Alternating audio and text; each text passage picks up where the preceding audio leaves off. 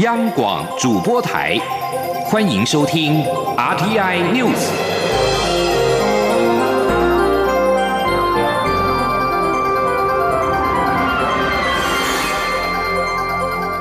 各位好，欢迎收听这节央广主播台提供给您的 RTI News，我是陈子华。台湾将在明年元旦开放含莱克多巴胺的美猪进口。针对地方政府坚持零检出的立场，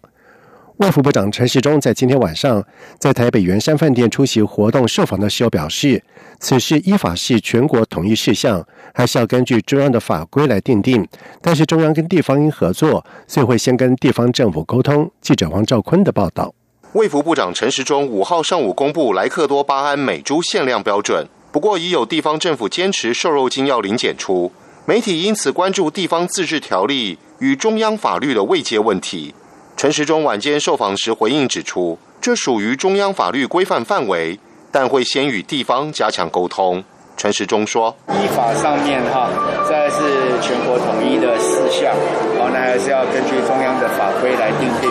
好，那不过这我们还是要先沟通，好，这样才是一个。”中央跟地方合作的方式。关于美猪开放进口后，地方政府反映的人力等问题，陈时中表示，此事需要查核计划具体化之后，再来核算需要增加的人力与费用，然后会向行政院争取经费。在这种比较紧急的情况，我们当然会从宽处理这相关事情。此外，嘉利口罩事件发生后，传出另有一家口罩国家队业者曾大量进口非医用口罩。陈时中指出，此事已请检调介入调查，约需两周会有调查结果。中央广播电台记者王兆坤台北采访报道。呃，另外一方面，针对家里口罩事件，蔡文总统在今天出席药师工会全国联合会四十周年庆致辞时表示，在前几天发生的中国制口罩混充国罩口罩国家队的产品，是新北市药师工会第一时间通报之后，政府立刻的进行后续的追查。而药师经常在第一线传递给民众最正确的用药知识，对任何的不实伪造的医疗用品，也常常是第一个揭发，可以说是守护民众医疗品质跟用药安全最重要的尖兵。同时，总统也表示，药师工会全联会成立四十年以来，在历届理事长的领导以及药师的努力下。对于照护全民的健康、传递药学专业知识、提升全国民众的用药安全，有非常卓越的贡献。总统也特别对于药师多年的付出表达再次的感谢。而台湾将在明年元旦扩大开放三十个月龄以上的美国牛肉以及含有莱克多巴胺的美国猪肉进口，引发了各界的疑虑。卫部长陈时中在今天召开记者会，说明了卫福部在维护国民健康的前提之下。依据国际食品法典委员会以及世界动物卫生组织的标准，并且参考美加澳日韩牛等国的标准之后，定出明年扩大进口含莱克多巴胺的美猪以及三十个月龄以上的美牛规范。陈世忠表示，美牛虽然不限龄开放进口肉品，但是原来不得输入的高风险的部位，包括头骨、脑、眼睛、脊髓。绞肉跟内脏等依旧是不得输入，而至于在美猪部分，台湾在过去规定瘦精必须要零检出，如今增订猪肉、脂肪以及其他可供食的部位瘦精的安全容许量是零点零一 ppm，跟韩国相同，但是比日本的零点零四严格。另外，猪肝跟猪肾的安全容许量则是零点零四 ppm，也比其他国家的零点零九来的低。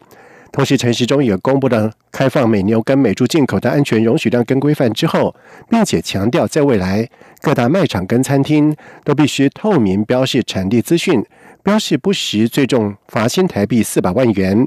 如果来记检验超标，最重可以罚新台币两亿元。而陈时中也坦言，如何标示将会是一大挑战，一方面要让消费者清楚辨识，另外一方面要顾及可行性。同时还要确保标示的正确性，因此将在预告期间加强宣导。记者吴丽君的报道。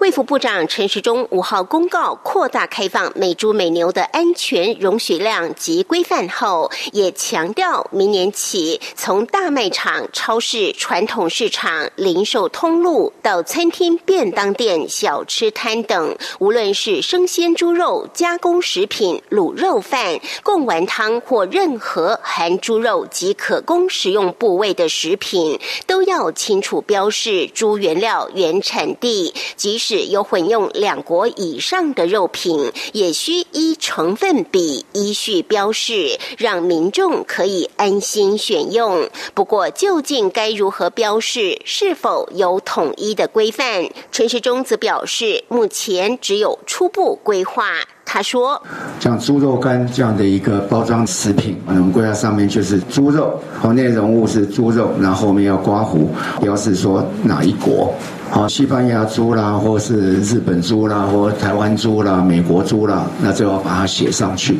反正你就要让大家看得懂、看得到。那直接供应饮食的场所，那直接在它的店里面就直接标示它使用哪一国的猪肉。另外，散装的食品上面就插牌表示。陈世忠坦言，标示是非常庞大的工作，既要让消费者清楚辨识，也要顾及厂商及店。加执行上的难度，同时还要确保标示内容正确无误。因此，在七号标示公告后，就会进行宣导，并推出示范区，听取各界的意见，检讨改进。另外，也将从源头追查流向，验证标示是否正确。值得注意的是，未来因标未标的业者将处新台币三万到三百万元，标示不。不实则将处四万到四百万，至于超标则将重处六万到两亿元。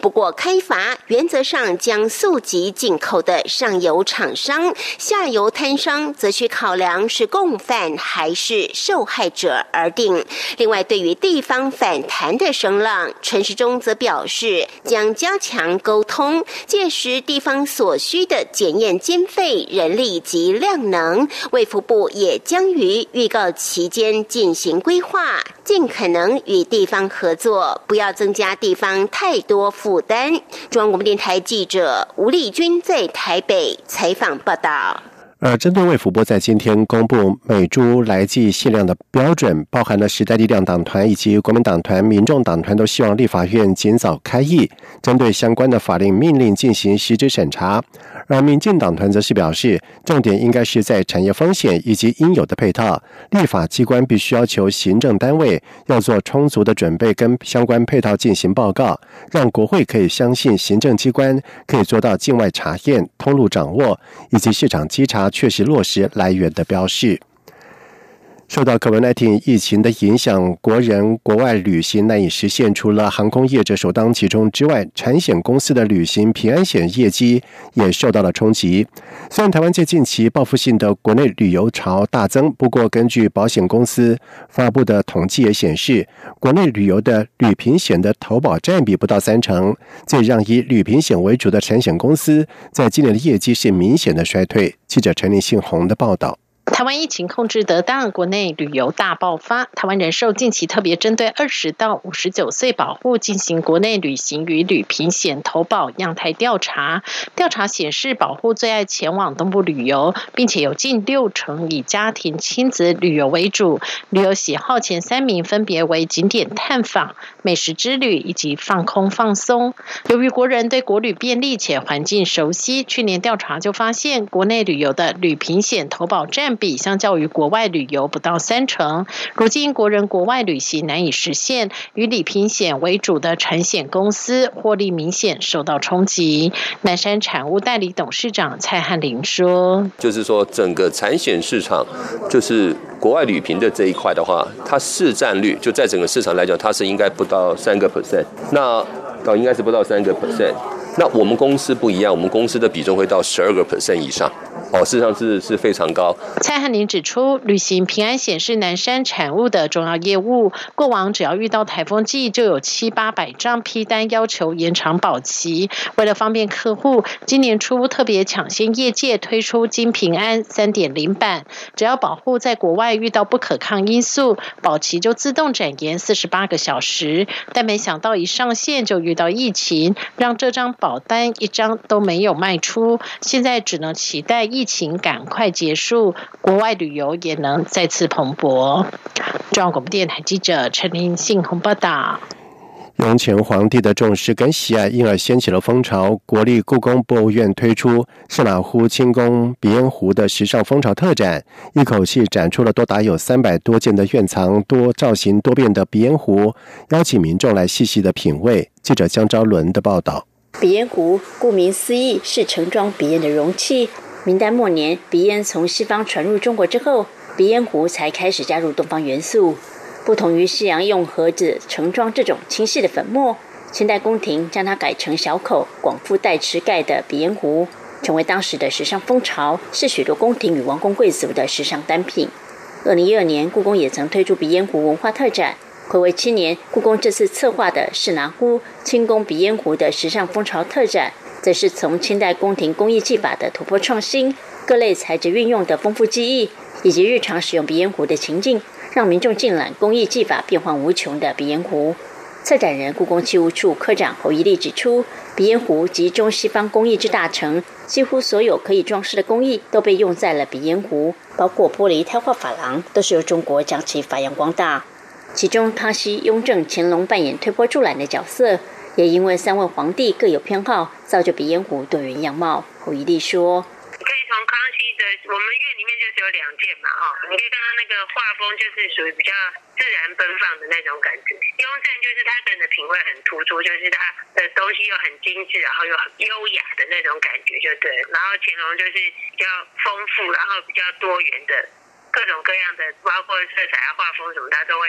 一起进来这个鼻烟壶里面。也有一些就是比如说西洋的母子图啊，然后西洋的风景画都会融在鼻烟壶里面。在三百六十八届目不暇接的鼻烟壶展件中，清雍正的玻璃胎画珐琅彩竹节式鼻烟壶是故宫典藏唯一一件雍正款的玻璃胎画珐琅器，器底写有“雍正年制”楷体四个字，以乳白色玻璃制成竹节造型，上头有褐色斑点，竹节上还有小虫两只，模样精巧可爱。清乾隆的玻璃胎画珐琅鼻烟壶四十三件，主于石灰漆。更是难得将众多鼻烟壶与石灰漆盒一并展出，盒中每件鼻烟壶从题材、配色到装饰纹样，无一相同。另外还有玉蜀黍、玉荔枝、玉茄、玉瓜等造型自然写实的鼻烟壶，不仅巧夺天工，造型也相当疗愈人心。中国电台记者张超伦台北采访报道。中国内蒙古自治区在这个学期推出了国家统编汉语教材，引发了蒙古人大规模的抗议跟罢课。洛杉矶时报报道指出，该报一名的记者前往当地采访的时候遭到了拘留，并且被驱逐。美联社在四号报道指出，洛杉矶时报北京分社社长苏以安证实自己就是事主，但是他拒绝对此事进一步的评论。内蒙古自治区官方在近期推出全新教育政策，要求当地以蒙古语授课的小学从新学期开始改用国家统编汉语教材。此举引发了当地蒙古族民众的反弹，并且上街抗议。洛杉矶时报报道，当地政府已经开始大规模的镇压，但是仍有大量的蒙古学生跟家长投入捍卫母语的抗争。不少的蒙古警察甚至为此罢工，拒绝逮捕同胞。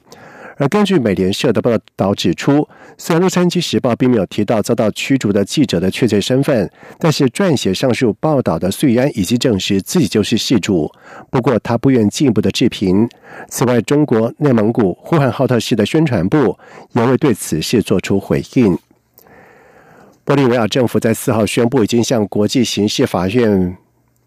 发出前总统莫拉莱斯在上个月策动示威瘫痪道路，已经犯下人道的罪行。玻利维亚政府指控莫拉莱斯在十二天的示威行动当中犯下了恐怖主义及屠杀罪行。由于道路封锁，医院没办法取得治疗俗称武汉肺炎 （COVID-19） 患者所需要的药物。玻利维亚临时总统艾尼兹在推特上面宣布。国家检察官已经在海牙的国际刑事法院具状控告莫拉莱斯跟其他人触犯人道罪。他并且说，由于封锁道路导致氧气没有办法送到医院，超过四十人因为缺氧而死亡。莫拉莱斯则是否认指控，并且表示这是十月的总统大选之前，当局为了转移人们对于经济、医疗跟人道灾难注意力的做法。以上这节整点新闻由陈子华编辑播报。